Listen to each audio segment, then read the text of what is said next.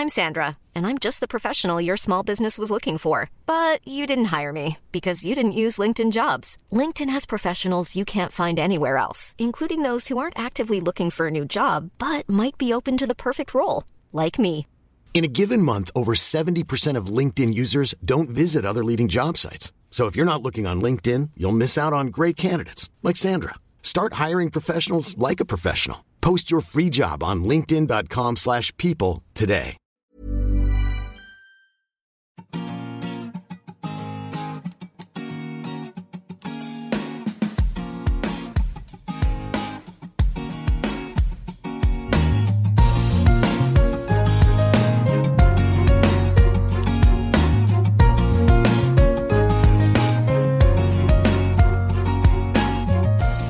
Frauenstimmen. Klagen, lachen, klüger werden. Ermutigende Gespräche mit mutigen Frauen über das Loslassen und das Aufbrechen, das Verlieren, das Suchen und das Finden. Ich bin Ildiko von Kürti. Liebe Zuhörerinnen, ich stelle fest, und ich weiß nicht, ob Ihnen das auch so geht, dass ich mit zunehmendem Alter immer mehr Sinn in meinem Leben benötige. Das ist ähnlich wie ich ja auch reichhaltigere Cremes, stärkere Brillengläser und blickdichtere Strumpfhosen brauche. Meine Knochen verlangen nach einem Calciumsupplement, meine Seele nach Sinnergänzungsmitteln. Als ich meine beiden Söhne bekam, da war ich sinnmäßig für einige Jahre ziemlich ruhig gestellt und mehr als zufrieden. Mein Leben war erfüllt durch die Sorge um andere. Der Sinn des Lebens, der war mir quasi bei der Geburt frei Haus mitgeliefert worden. Alles war in sich wunderbar stimmig. Es war jetzt leider auch nur eine Phase, die vorbeiging, ganz genauso wie die Zeit, wo Kinder immer lecker riechen und Mama immer die Größte ist. Der Sinn ist in. Aber ist die Sinnsuche ein angesagtes Hobby für Menschen, die keine existenzielle Not leiden? Wem nichts fehlt, der sucht nach Sinn, ist es ein Luxusgut für gelangweilte Besserverdiener. Darüber und über viele andere sinnvolle Themen spreche ich mit Tatjana Schnell. Sie ist die einzige Sinnprofessorin im deutschsprachigen Raum und hat vor 20 Jahren mit ihrer Forschung zu dem Thema begonnen. Ich möchte ihr heute für diese schöne und im wahrsten Sinne des Wortes sinnstiftende Gesprächsbegegnung danken. Hören Sie nun alles über den Sinn des Lebens und den Sinn im Leben. Liebe Tatjana Schnell, herzlich willkommen in meinem Podcast Frauenstimmen. Wir sprechen heute über den Sinn und ich möchte Sie fragen, ist Sinn nicht eigentlich ein Luxusgut? Ist und Sinnsuche etwas für Leute, die keine anderen Probleme haben? Also erstmal danke für die Einladung. Schön, dass ich da sein kann. Und zur ersten Frage gleich ein ganz großes Nein. Denn ähm, wir können sehen, dass die Menschen, die nach Sinn suchen, nicht unbedingt glücklich damit sind, dass sie diese Suche betreiben, denn wir haben auch in vielen Umfragen und Studien inzwischen festgestellt, dass Sinn eigentlich dann fragwürdig wird, wenn er nicht mehr da ist, wenn er irgendwie ins Wanken kommt. Und wir sehen das in unseren Gesellschaften, in den westlichen Gesellschaften des globalen Nordens, mehr Menschen nach Sinn fragen, oder auch sagen, na, ich habe keinen Sinn, aber ähm, das ist nichts, was mich irgendwie interessiert, als in anderen Ländern, wo wir einen niedrigeren ähm, Wohlstandsindex ähm, feststellen. Also wir haben das untersucht anhand des Wohlstandsindex damit verglichen. Und da sehen wir, dass ähm, dort viel mehr Sinn vorhanden ist, aber die Sinnfrage weniger stark und die Problematik nicht so sehr, weil es offensichtlich ist, dass das Leben sinnvoll ist. Und diese Offensichtlichkeit, die ist uns in unserer Gesellschaft leider etwas abhanden gekommen. Und das hat nichts damit zu tun, dass wir, ähm, dass es uns tatsächlich ermangelt an existenzielleren Problemen, also er, er hat man nicht erst dann Muße oder auch die Qual der Sinnsuche, eben wenn man, äh, wenn der sich nicht mehr automatisch dadurch ergibt, dass man fürchten muss vielleicht auch um die Existenz und abgelenkt ist davon durch die größeren Probleme mhm. und Aktivitäten des Lebens? Mhm. Also wir sehen schon eine Beziehung zwischen der Notwendigkeit, sich um das eigene Leben bezüglich der, ähm, des, ähm, der Sicherheit, der Ernährung und so weiter kümmern zu müssen und der ähm, des Freiraums, überhaupt über solche Sachen nachzudenken. Das ist das eine. Also wir können sagen, wenn jemand ähm, in einer Situation ist, wo er über sein, wo er um sein Leben bangen muss, da wird er oder sie sich nicht fragen, was die Sinnhaftigkeit des eigenen Lebens ist. Aber in dem Moment ist es für diese Person auch evident, dass, dass er oder sie leben möchte. Und für uns ist es häufig so, dass wir gar nicht mehr diese extremen Situationen erleben. Wir wissen, wir überleben. Wir überleben auch ganz gut, mehr oder weniger gut, sogar wenn wir, wenn wir ähm, keine Berufstätigkeit haben. Wir werden zumindest nicht verhungern. Und ohne diese Intensität und die ähm, Offensichtlichkeit der Bedeutungshaftigkeit des Lebens dann kommt es eher zu solchen Fragen, ähm, warum lebe ich und wie soll ich überhaupt leben? Und von daher sage ich, das ist, das ist kein Luxus, sondern es ist eine Frage, die sich stellt, wenn wir ähm, einerseits eine große Auswahl haben an Möglichkeiten und andererseits damit aber auch eine Art Verantwortung dafür erleben, wie wir unser Leben denn gestalten sollten. Und das ist ganz schön beschwerlich. Sie erforschen den Sinn seit 20 Jahren. Haben Sie im Laufe dieser Zeit so eine Art von, hm, wie soll ich das nennen, kollektiven, sinnstiftenden Element erlebt, wo Sie sagen, das gilt immer. Wie, wissen Sie, wie, es gibt auch so, so bestimmte Schönheitsmerkmale, die jeder Mensch automatisch als schön empfindet, Symmetrie und sowas. Gibt es sowas auch im Bereich des Sinns? Ja, gibt es tatsächlich. Und ähm, zwar haben wir ganz viele Studien durchgeführt, inzwischen auch in vielen verschiedenen Ländern der Welt, also auch Kolleginnen von mir, nicht alle mit mir. Ähm, und anhand von diesen großen Datensätzen können wir äh, solche Fragen eben auch untersuchen. Und meine, meine Forschung hat damit gestartet, dass ich ähm, ganz offen geschaut habe und ähm, untersucht habe, was Menschen denn als sinnvoll wahrnehmen. Und da sind wir auf ganz unterschiedliche Sinnquellen gestoßen. Und wenn wir die dann erheben, und ähm, in Fragebögen, in großen Datensätzen ähm, das in Beziehung setzen, die Tatsache, ob diese Sinnquellen zugänglich sind mit der erlebten Sinnerfüllung, dann sehen wir, dass die nicht alle gleich gute Sinnquellen sind. Und spannend war, dass in ganz unterschiedlichen Stichproben bei jungen Menschen und bei Alten, bei solchen mit psychischen Problemen, wie auch bei solchen, die keine solchen Probleme berichten und in vielen Ländern eine dieser Sinnquellen ganz besonders gut immer ähm, hervorstach und das war die sogenannte Generativität.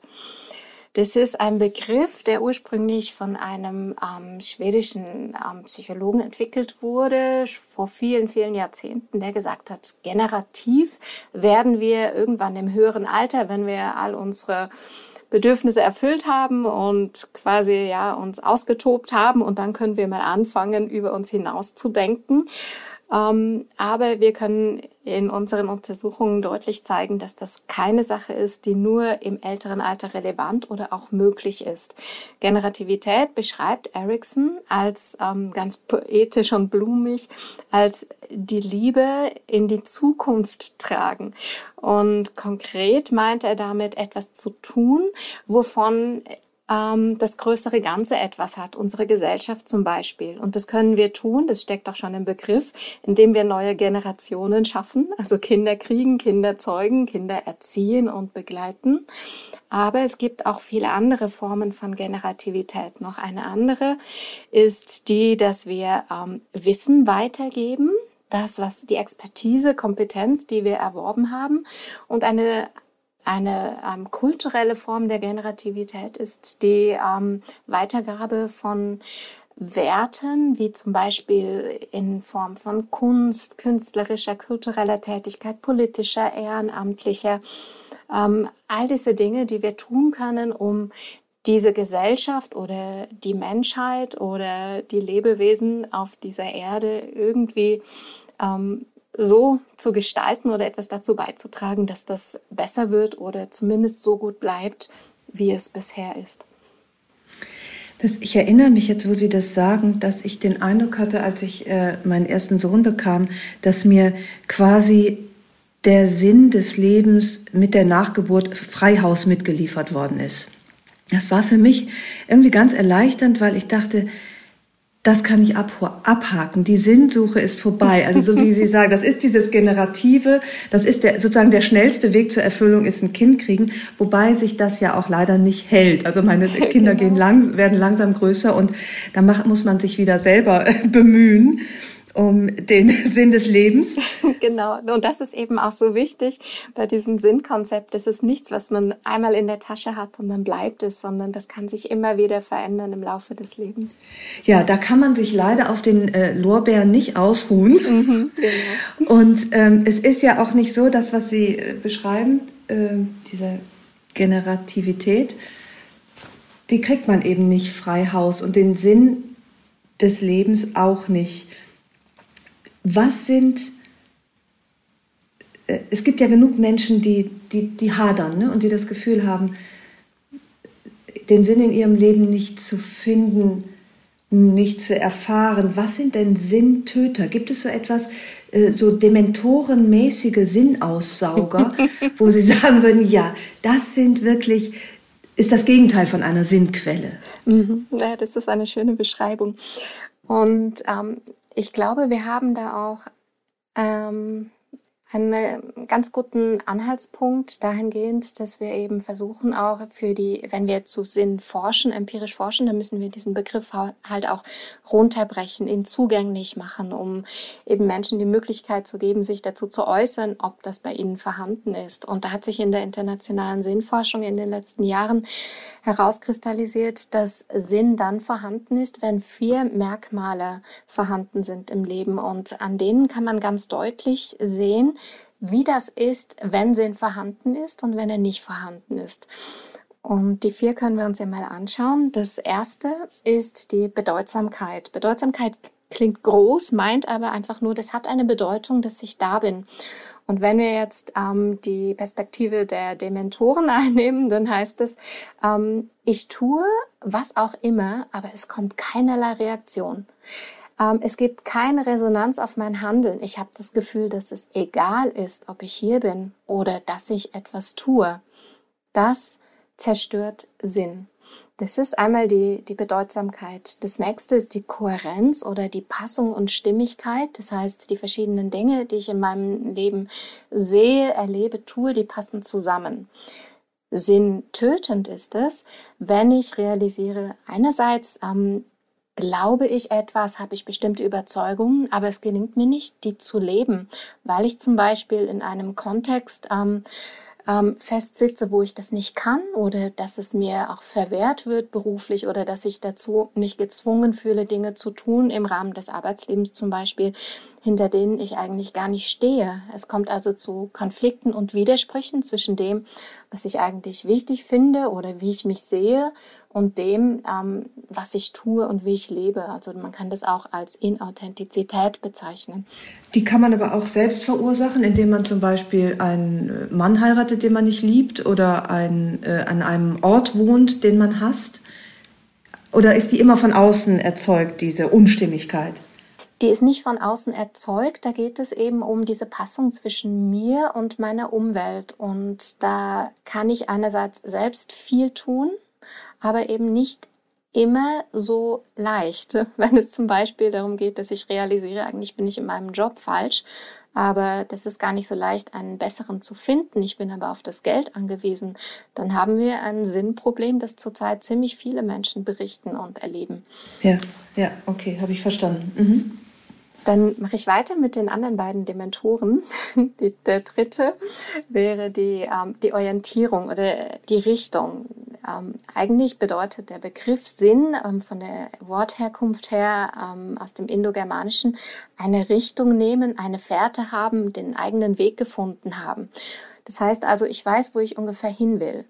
Und wenn ich das nicht habe, wenn ich die Richtung nicht kenne, die ich in meinem Leben einschlagen möchte, wenn ich diesen Weg nicht habe, dann bedeutet das, dass ich auch in den ganzen vielen Entscheidungssituationen, mit denen ich ständig konfrontiert werde, eigentlich nichts an der Hand habe, kein Kriterium an der Hand habe, um ähm, gut zu entscheiden. Ich weiß nicht, warum ich etwas ablehnen soll, das mich in eine Richtung führt, weil ich ja nicht weiß, in welche Richtung ich möchte.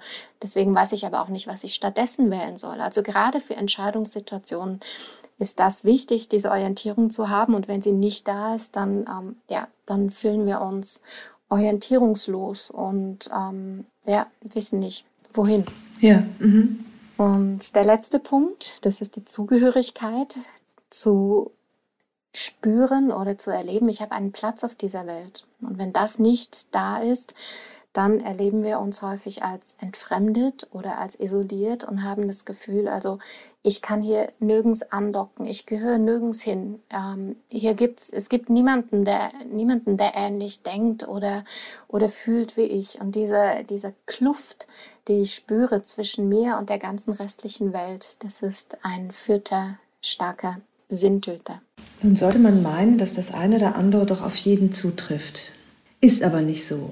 Es gibt ja genug Menschen, die eben ringen um Sinn, das heißt, sich in allen vier Facetten irgendwie nicht so richtig beheimatet fühlen.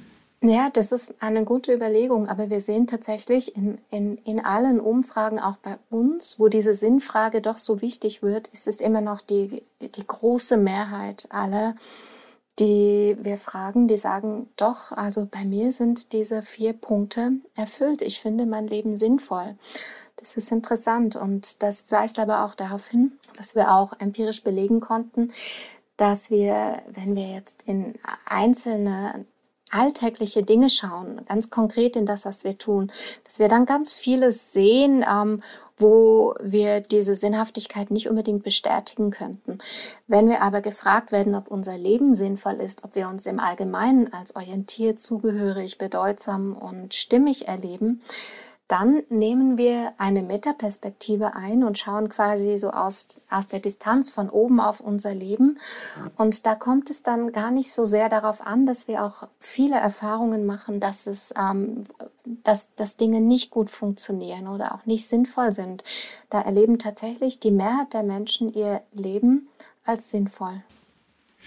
Also das ist ja eine erstmal sehr gute Nachricht, dass Sie im Grunde für eine Minderheit forschen.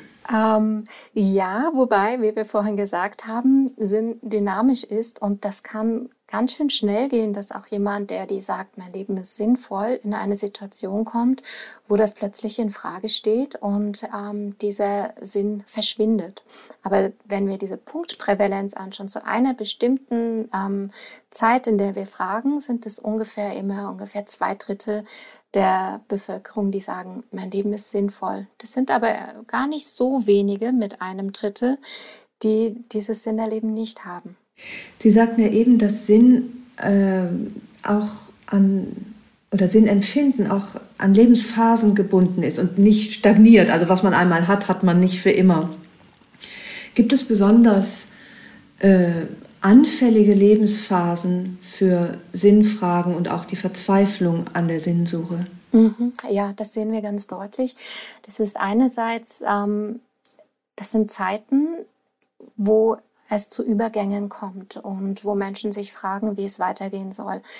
Häufig ähm, der Übergang von der Schule zu einer Ausbildung, von Ausbildung oder Studium in den Beruf oder dann auch ähm, vom Beruf in die Pension, in die Rente oder eben auch das sogenannte Empty Nest Syndrom, wenn die Kinder das Haus verlassen und Mütter oder auch Väter ihre, ähm, ihren ähm, deutlichen Bezug auf die Kinder nicht mehr so stark leben können und dann ähm, eine andere Orientierung brauchen. Also da kommt es oft zu Sinnfragen und dann in Situationen, wo Ereignisse geschehen, die unerwartet geschehen, ähm, wie zum Beispiel ein, ein Unfall oder eine Erkrankung oder eine Trennung oder eine Pandemie. Da fangen Menschen auch ganz häufig an, zu realisieren, das was sich oder Weihnachten. Oder Weihnachten jedes Mal sehr sehr verblüffend ja das ist, ist, auch ein kritisches Event häufig genau. Mhm. aber bringt jetzt nicht so viele Menschen dazu ihre gesamte Lebensführung zu hinterfragen. Ja. aber die anderen Dinge die ich genannt habe die sind häufig schon derartig effektiv dass sie ähm, in Sinnkrisen resultieren. Dass Menschen also anfangen das zu hinterfragen was sie vorher über sich selbst und die Welt geglaubt haben Ja, weil sich dann auch herausstellt, dass das nicht äh, unbedingt stimmt. Äh, was Sie eben sagten vom Empty Nest, ich erzählte eben von der Geburt meiner Kinder schön, herrlich, den Sinn des Lebens frei Haus geliefert bekommen. Empty Nest droht mir jetzt. Und ähm, es ist, wie Sie sagen, es äh, eine neue Orientierung ist fällig und es tun sich ja eben auch Leerstellen auf, die gefüllt werden müssen. So wie eben auch, wenn man, ich weiß, dass ich das als total belastend empfunden habe, als meine Schule zu Ende war. Und ich dachte, oh Gott, es ist, ich habe so viel Freiheit, das jetzt zu füllen, aber es ist gleichzeitig natürlich auch eine Verantwortung, äh, das mit irgendwie, ja, verantwortungsvoll zu füllen. Ich finde diese Sinnsuche doch sehr beschwerlich und auch ganz schön angsteinflößend. Und so wie ich mich kenne, bin ich damit nicht mhm. alleine, oder? Ja, ähm, da stimme ich Ihnen ganz zu, aber ich würde ähm, dem auch ähm, gerne antworten. Äh, lassen Sie es uns, uns ruhig zumuten, denn ähm, diese Beschwerlichkeit, die zeigt, dass wir damit ringen, wie es uns gelingt, nicht einfach nur so zu leben, und das zu tun, was alle tun, weil es ja alle tun und wir gar nicht groß drüber nachdenken müssen, sondern dass wir wirklich versuchen herauszufinden, was denn jetzt richtig wäre, wie wir denn richtig leben können. Und ähm, gerade wenn wir immer davon ausgehen in unserer sogenannten Wellness Society Gesellschaft, dass wir ja vor allem glücklich sein wollen und dass, äh, dass wir deshalb erwarten, dass wir uns eigentlich vor allem gut fühlen. Das heißt ja Glück. Wir möchten viel Schönes erleben und möglichst wenig Negatives. Wenn das aber das Hauptkriterium ist, wenn es darum geht, wie wir uns entscheiden, dann führt das häufig dazu, dass wir überhaupt nicht glücklich werden. Das haben interessanterweise schon einige Studien gezeigt. Und das heißt, wenn wir dieses Beschwerliche auf uns nehmen und genau hinschauen und überlegen, also was finde ich eigentlich wichtig und richtig? Was sind meine Werte ganz konkret und wie lebe ich das? Und wenn ich da ganz ehrlich zu mir selbst bin, lebe ich das denn wirklich? Dann ist das was, was ganz schön schmerzhaft sein kann. Aber ohne das kommen wir eigentlich nicht dahin, dass wir zu einem Leben kommen, wo wir sagen, ich weiß jetzt, was ich wichtig finde und dafür setze ich mich auch ein. Und gerade eben diese ähm, Situationen, wo Menschen sagen, ich habe etwas getan, das war nicht unbedingt angenehm, das war ganz schön herausfordernd, aber es hat dem entsprochen, was, was, was, was ich richtig fand. Danach habe ich mich so sehr ja, in Frieden mit mir gefühlt und habe aber zusätzlich auch erlebt, was wir in der Psychologie als Grundbedürfnisse bezeichnen, dass ich nämlich autonom bin. Ich habe selbst entschieden, so zu handeln. Was wir Kompetenz nennen. Ich habe gemerkt, ich kann etwas. Ich habe mich für das Schwierigere entschieden, aber wow, es ist was dabei rübergekommen. Und auch wenn ich Fehler mache, ich lerne was dabei. Es passiert etwas. Ich, ich kann mich entwickeln. Und das sind ähm, Erfahrungen, die das wettmachen, diese Beschwerde. Das ist interessant, dass Sie sagen, es ist also nicht unbedingt das gute, das angenehme Leben, was sinnstiftend ist und damit auch glücklich macht, sondern das richtige Leben. Oder wie, wie würden Sie sagen? Das, ja, das, das kongruente Leben. Oder könnten Sie das an einem Beispiel festmachen, wo man praktisch eine Entscheidung trifft in die Herausforderung, in die ins Unbequeme oder auch ins, in das, was Angst macht und wo man aber sagt, das ist trotzdem der Weg, der mich zufriedener macht. Hätten Sie da ein konkretes Beispiel? Ja, da hätte ich ganz viel, von ganz simplen bis komplexeren. Also etwas, was, was, wir, was wir alle kennen, ist zum Beispiel die Frage, ähm, oh, ich, ich habe ein bisschen Hunger, was esse ich jetzt? Ähm, Hole ich mir ein paar Chips oder esse ich einen Apfel? Hm, die Chips haben doch irgendwie so eine höhere Attraktivität. Evolutionär hat sich das so entwickelt, dass unser Körper nach, nach Fett, nach Fett sich sehnt.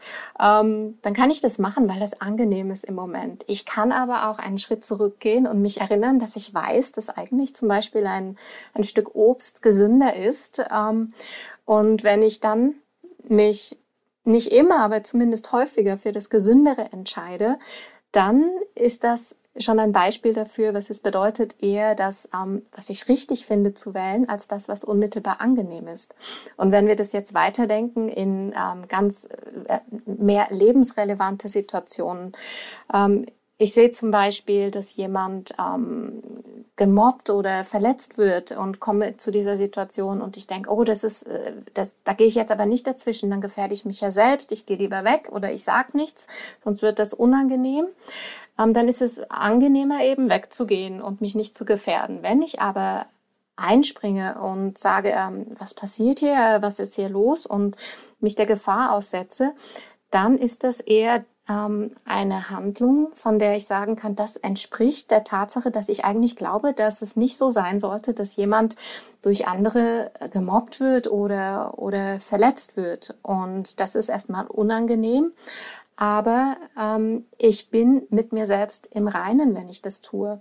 Und wenn wir das weiterdenken, würden wir vielleicht auch realisieren, wenn wir einfach weggehen und diese angenehmere ähm, Entscheidung treffen, besser nichts zu tun, dann kann das, wenn wir diese Ehrlichkeit uns selbst gegenüber haben, aber dann auch dazu führen, dass wir realisieren, jetzt bin ich aber eigentlich mit mir selbst unzufrieden und äh, ein bisschen traurig über mich selber.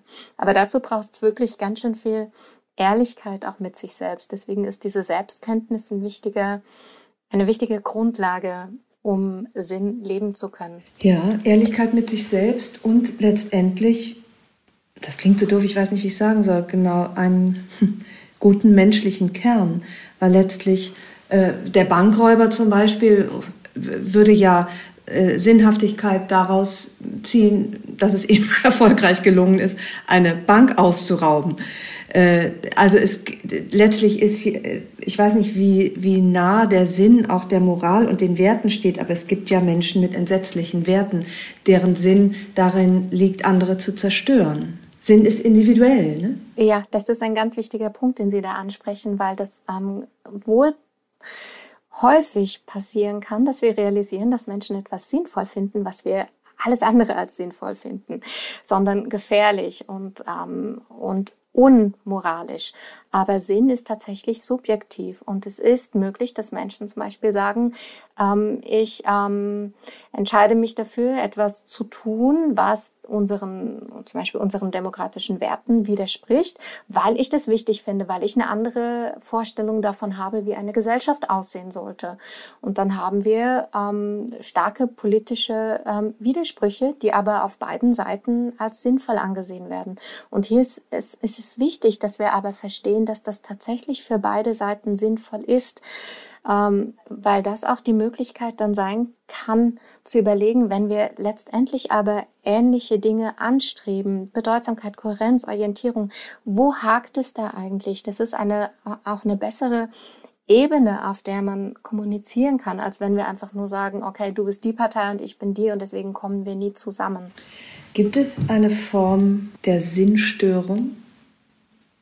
Also so wie Sie das gerade beschreiben, äh, das klingt jetzt erstmal noch nach, ach, da sind zwei, die sind unterschiedliche Ansichten, aber ich meine tatsächlich, äh, es gibt ja quasi moralfreie Menschen, die dann äh, auch, deren Sinn beschädigt ist.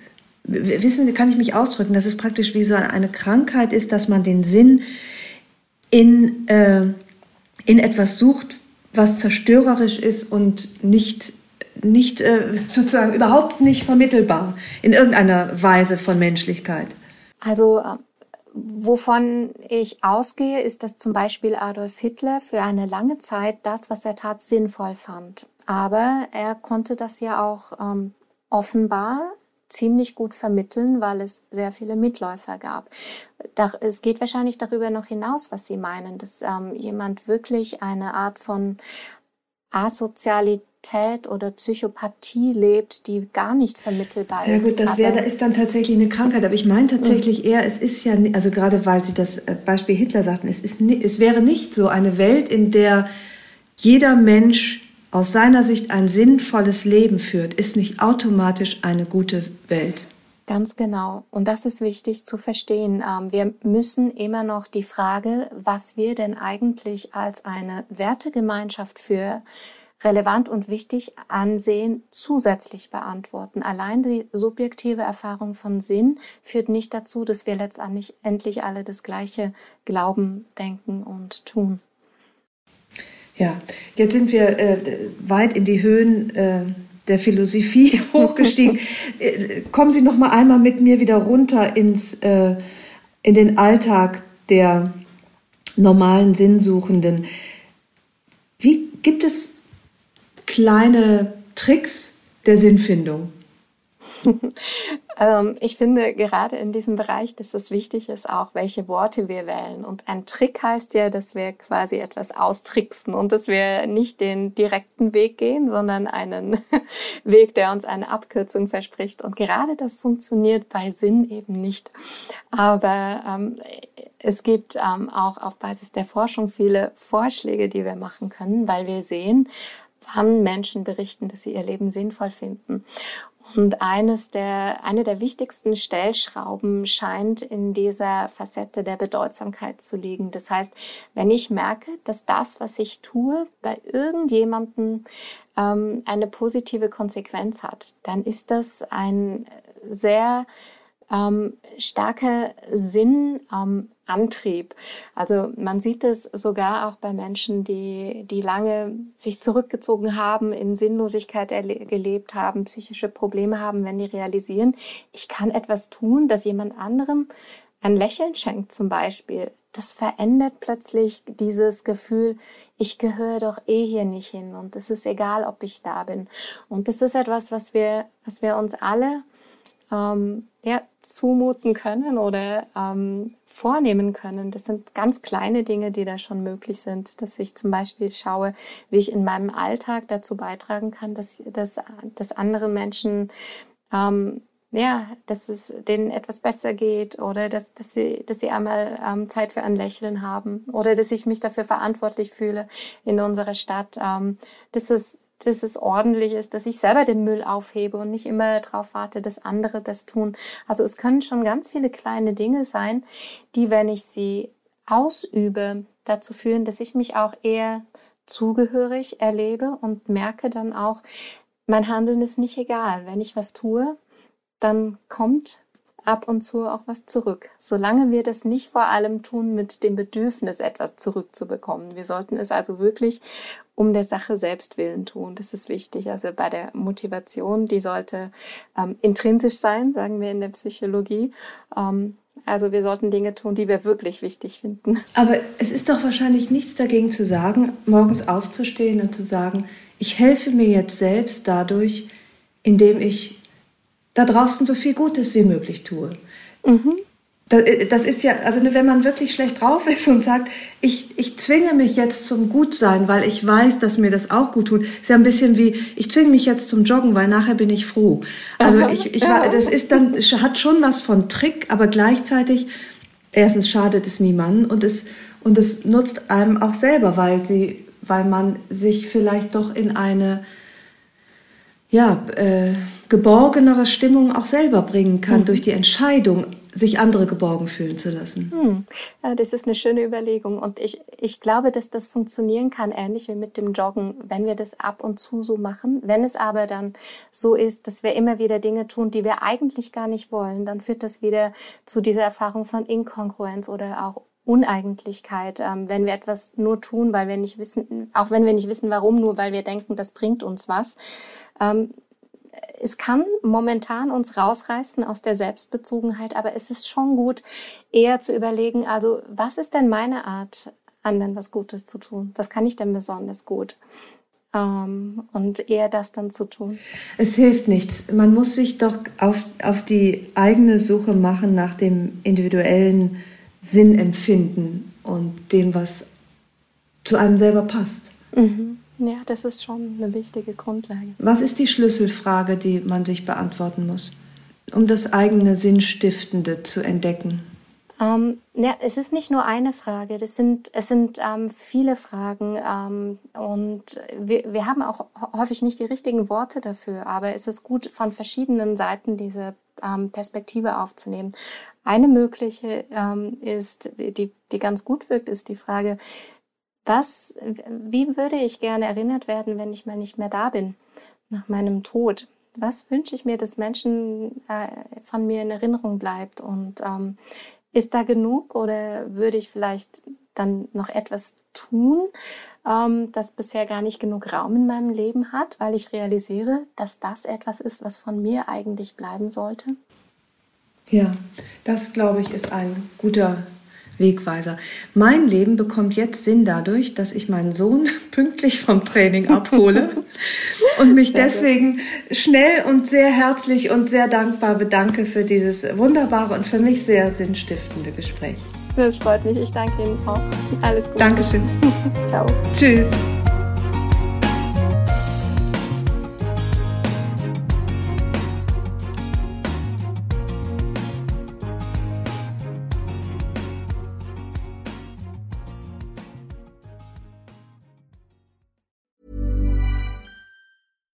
Deserves the best, and there's no better place to shop for Mother's Day than Whole Foods Market. They're your destination for unbeatable savings, from premium gifts to show-stopping flowers and irresistible desserts. Start by saving 33% with Prime on all body care and candles. Then get a 15-stem bunch of tulips for just $9.99 each with Prime. Round out Mom's menu with festive rosé, irresistible berry chantilly cake, and more special treats. Come celebrate Mother's Day at Whole Foods Market.